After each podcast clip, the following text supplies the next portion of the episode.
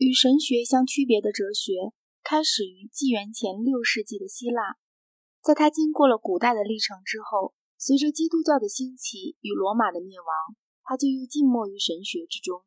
哲学的第二个伟大的时期自十一世纪起至十四世纪为止，除了像皇帝弗里德里希二世那样极少数的伟大的叛逆者而外，是完全受天主教会支配着的。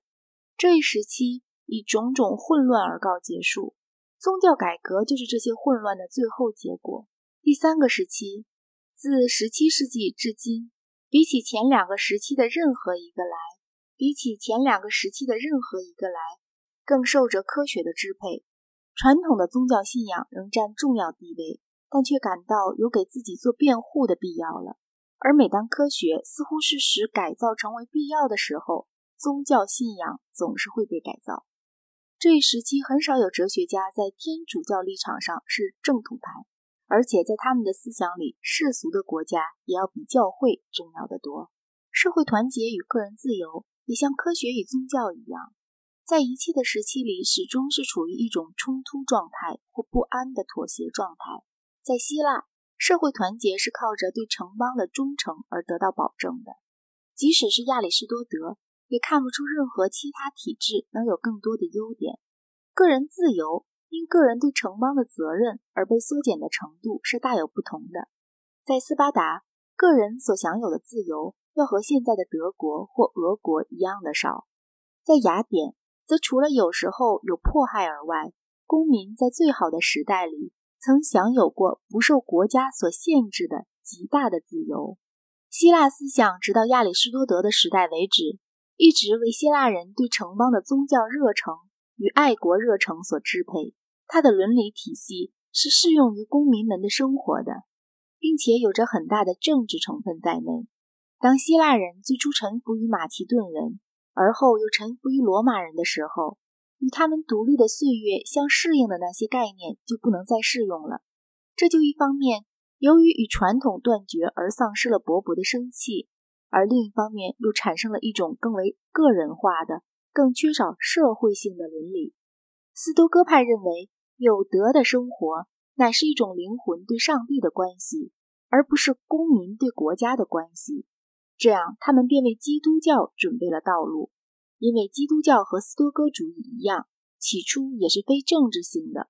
在他最初的三个世纪里，他的信徒们都是对政府毫无影响的。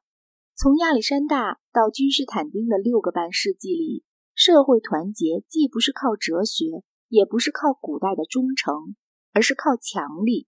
最初是靠军队的强力，而后则是靠行政机构的强力才获得保障的。罗马军队、罗马道路、罗马法与罗马官吏首先创立了，随后又维系了一个强大的中央集权的国家。没有什么是可以归功于罗马哲学的，因为根本就没有什么罗马哲学。在这个漫长的时期里，从自由的时代所继承下来的希腊观念，经历了一番逐渐转化的过程。某些古老的观念，尤其是那些我们认为最富于宗教色彩的观念，获得了相对的重要性；而另外那些更富理性主义色彩的观念，则因为它们不再符合时代的精神，就被人们抛弃了。后来的异教徒们就是以这种方式整理了希腊的传统，使它终于能够被吸收到基督教的教义里来。基督教把一个早已为斯多哥派学说所包含了的，然而对古代的一般精神却是陌生的重要见解给普及化了。我指的就是认为一个人对上帝的责任要比他对国家的责任更为必要的那种见解，像苏格拉底和使徒们所说的。我们应该服从神，更甚于服从人的这种见解，在君士坦丁归于基督教以后，一直维持了下来。因为早期基督教的皇帝们都是阿里乌斯教派，倾向于阿里乌斯主义。当皇帝变成了正统教徒以后，这种见解就中断了。在拜占庭帝国，它却仍然潜存着，正如后来他在俄罗斯帝国一样。俄罗斯帝国的基督教本是从君士坦丁堡传来的，但是在西方，天主教的皇帝们几乎是立即就被异教徒的蛮人征服者们所取代。于是，宗教忠贞应优于政治忠贞的思想就保存了下来，而且在某种程度上迄今依然保存着。野蛮人的入侵中断了西欧文明达六个世纪之久，但它在爱尔兰却不绝如缕，直到九世纪时，丹麦人才摧毁了它。在它灭亡之前，它还在那里产生过一位出色的人物，即斯克托厄里根纳。在东罗马帝国，希腊文明以一种枯朽的形式继续保存下来，好像在一所博物馆里面一样，一直到。一四五三年君士坦丁堡的陷落为止。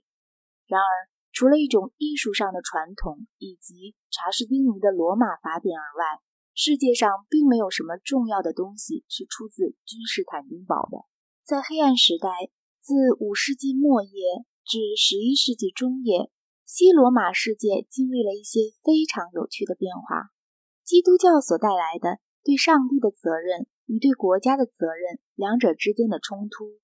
采取了教会与国王之间的冲突的形式，教皇的教权伸展到意大利、法国与西班牙，大不列颠与爱尔兰、德国，斯堪的纳维亚与波兰。起初，除了在意大利和法国南部以外，教皇对于主教们和修道院长们的控制力量本是很薄弱的。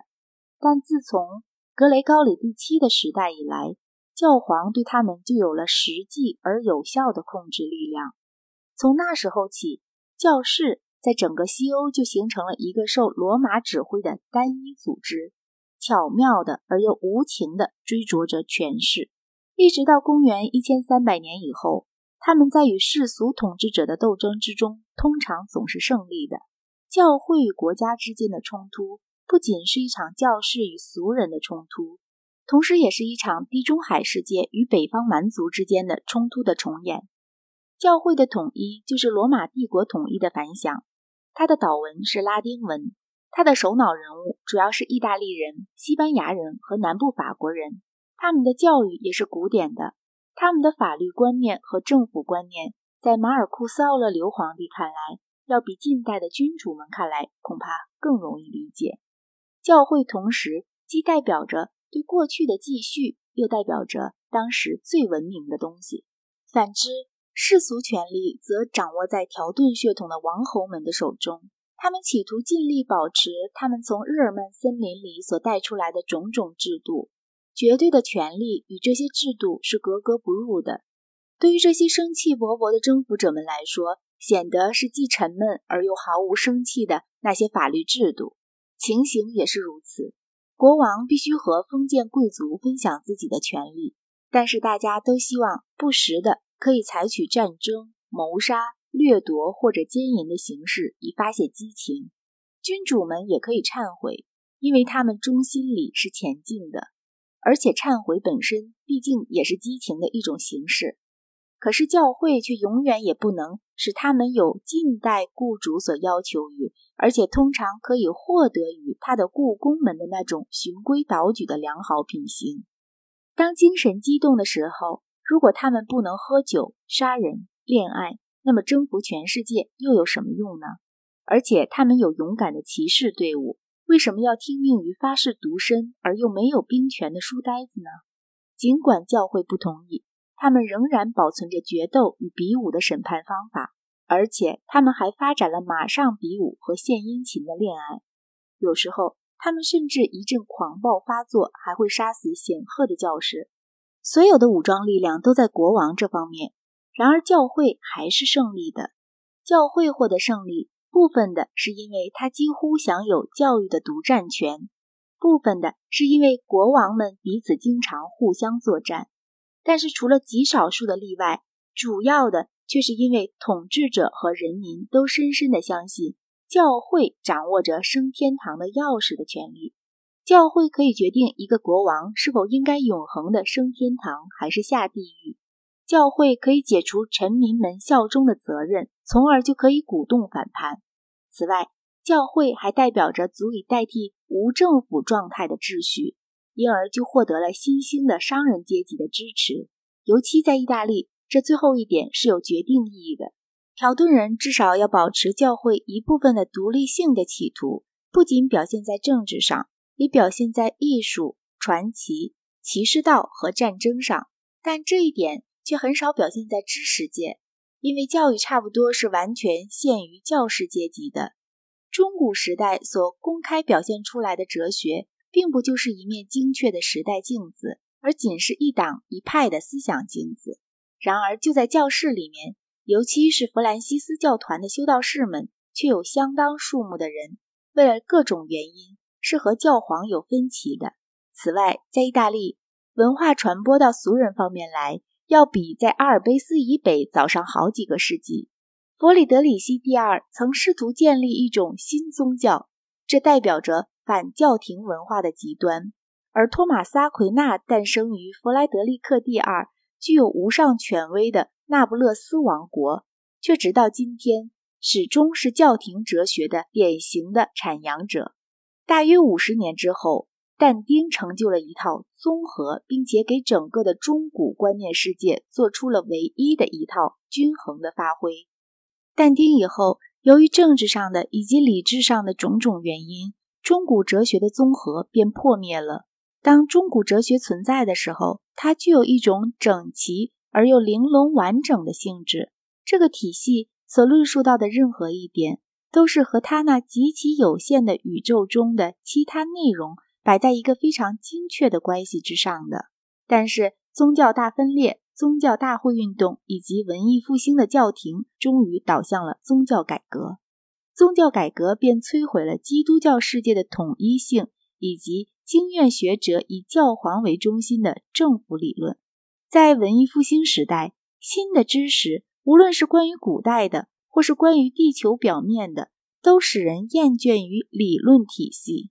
人们感到理论体系是座心灵的监狱。哥白尼天文学。赋给地球的地位与人类的地位，远比他们在托勒密的理论中所享有的地位要卑微得多。在知识分子中间，对新事物的乐趣代替了对于推理、分析、体系化的乐趣。